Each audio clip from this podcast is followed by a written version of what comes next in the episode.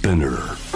J-WAVE Innovation World Podcast Talk in the Pod 後藤正文がナビゲートしています。 Innovation World ERA。ここからは恋のブログ、トークインザポッドです。さて今回この Talk in the Pod でお話しするのは、計画的陳腐化という話ですね。これなんかあのつい最近、あの、僕がね、あの、坂本龍一さんやあの仲間たちと一緒に、あの、D2021 っていうフェスティバル、イベントですね。それを来年に企画してるんですけど、まあ、こういう状況で開催できるのかという、まあ、問いもね、メンバーで共有しつつ、まずはこう YouTube でトーク番組みたいなの立ち上げて、いろんな話をしたんですけれども、第1回はですね、ゴミと資本主義と題しまして、まあ、歴史研究家の、あの、藤原達さんですね。この番組でも紹介しましたけれども、藤原さんと、あと斉藤浩平さんですね。これはもう、あの、新進気鋭の経済思想家ですね。はい。彼とね、いろいろお話ししてたんですけど、その中で計画的陳腐化という話をね、話題に上がりまして、で何かって言ったら、これはですね、まあ、要は企業って商品を売らなきゃいけないんで、まあ、新しい商品を作って、一個前のものを要は型落ちさせていくというか、あの、ちょっと質が落ち落ちたものに見えていくように仕立てていくわけですね。そうするとまあ新商品が売れていく。で、そうやってまあこう成長していきましょうというモデルの中で多分ね、考えられてること計画的陳腐化。で、これは多分、まあ一番こう分かりやすい話で言うと、やっぱアップルですよね。iPhone とかが古い機種が早く動かないように設定されてたってことで、もうこれ訴訟になってる。まあ結果どうなるか僕ちょっと結果まではちょっと分かんないんですけど、これはでも音楽を作ってると感じることがあるんですよ。なんでかっていうと音楽っていうのも割とデジタルの領域であの作業することが多くて、僕たちこうプラグイン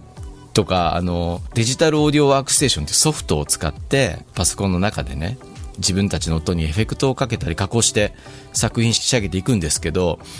これがですね定期的に昔のものが使えなくなったりするんですよねこれは本当に計画的陳腐化で例えば Mac のバージョンパソコンのバージョンが上がったりするとプラグインって言われてるエフェクターのソフトが追いつかなくなって僕たちはまた数十万円のアップデートをしなきゃいけなくなったりだとかこれはもうちょっと本当に問題だというかいいのかなみたいな。で新しいものになったから必ずしも音が良くなるっていうのはすごく難しくてっていうのも音の良し悪しっていうのが果たしてそのデジタル的に良くなったのがいい音かっていうのはよくわからないんですよね。昔ならではの汚し方、汚れた音が好きだったっていう人にとってはその昔のソフトの方が音がいいって考えたりするわけで、それを引き続き使ってる人もいるから、新しくなって実は使えなくなった機能が出るってこともデジタルの領域では往々にしてあるんですよね。まあ一方で、こうハードの面、まあいろんな音楽の機材って実際のもの、ハードっていうかまあそのちゃんと電気を挿してコードをつないで使う実機として持ってるわけなんですけれども、まあこれはほとんど価格が変わらないというか、むしろどんどんこう昔のものが価格が上がったりして、あの別の、なんていうんですかね、価値を生んでいて、もう計画的陳腐化とは真逆のものになってたりはするんですけど、でもなんか、そのプラグインっていうかソフトと替えの効かないハードの間にある商品とかもいっぱいあって、例えばソニーのウォークマン、まあこれ自分の所属してるレーベルの親会社というかまあね、オーディオ部門の会社というか、ソニーの昔ね、僕愛用してた CD ウォークマンがあったんですよ。もう何年も使って、修理して使ってたんですよ。何があっても。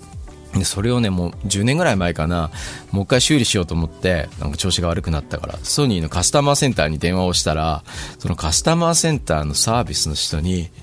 買った方が安いって言われたんですよね。これすごいショックで、僕としてはもう愛用してるから、で、カスタマーなわけじゃないですか。コンシューマーじゃないわけです。消費者じゃないから、機械っていうのをもう愛着を持って使っているわけで、その色までなんなら好きでね。でもそれを買い替えた方がいいって言われた時に、あれ？みたいな。なんだろうこれ本当にいいことなのかな？みたいな。でもそういうことが、まあそこかしこで起こってるわけですよね。確かにこう性能がアップしていってるもの。車とかはまあ本当に燃費が良くなったり、環境性能が良くなったりするだろうから、新しいモデルっていうところに良さがあるのかもしれないけど、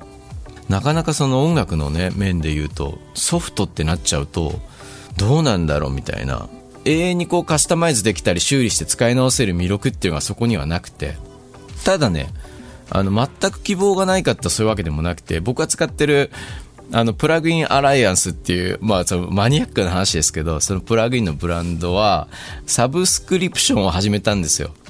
なんか全てのプラグインっていうかエフェクターが年間使いたい放題で、そう、数万円で使えるわけですよ。でも、一個一個買ってもそれぞれに数万円だったんで、これまでその会社に使った数十万円は何だったって話にはなるんですけど、それはさておき、その何がいいかっていうと、今後、その会社にこうアップデートされていっても、その追加のお金を払わずに、おそらくですよ、使える、続けられる年間でお金を払うと。で、あとその企業も年間でこう割と、例えば数万人使ってるわけだから、予算が立つわけですよね。新しいものを売ることによって利益を得るんじゃなくて、愛用してくれるやつから年間費用を取って、お金を集めることによって、余計な開発しなくてもいい、良くなるってイメージわかりますよね。昔のものを陳腐だとこの取るに足らないものだとしていかなくても良くなる。そういうなんかあの企業のあり方に見えるんですよ、僕にとってはね。だから、なんか面白いなと思って。そうやって、なんか物を作ってる方も、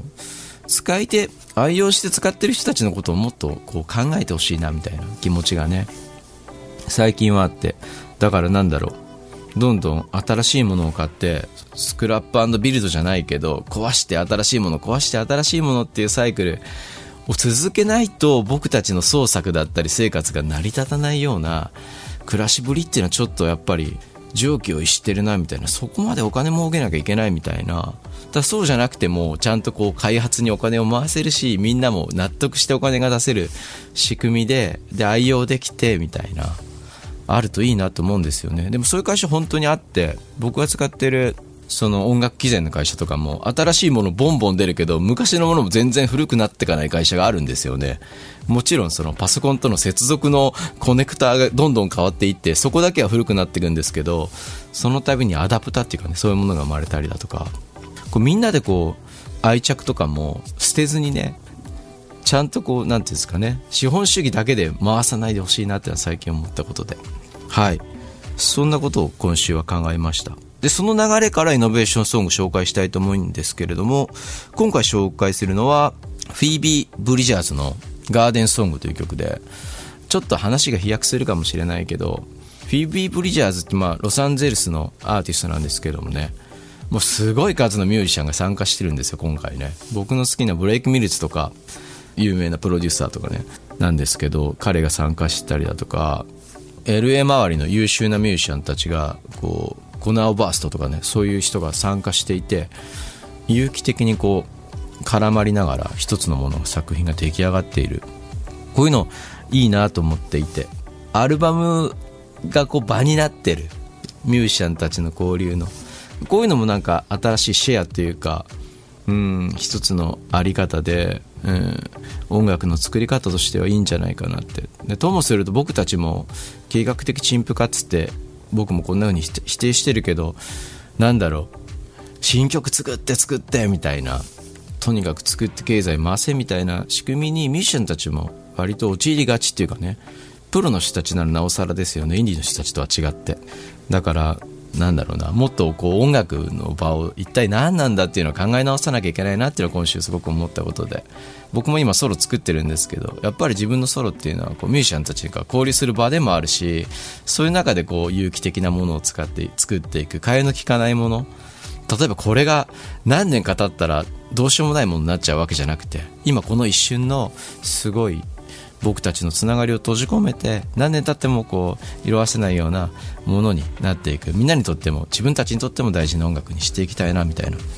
思いがあってだからフィービー・ブリジャーズのこう作り方っていうのはすごく、まあ、全部見たわけじゃないけどあなんかすごいいろんな人が絡み合いながら素敵な音楽ができてるのって羨ましいなっていう意味で今日は選びました。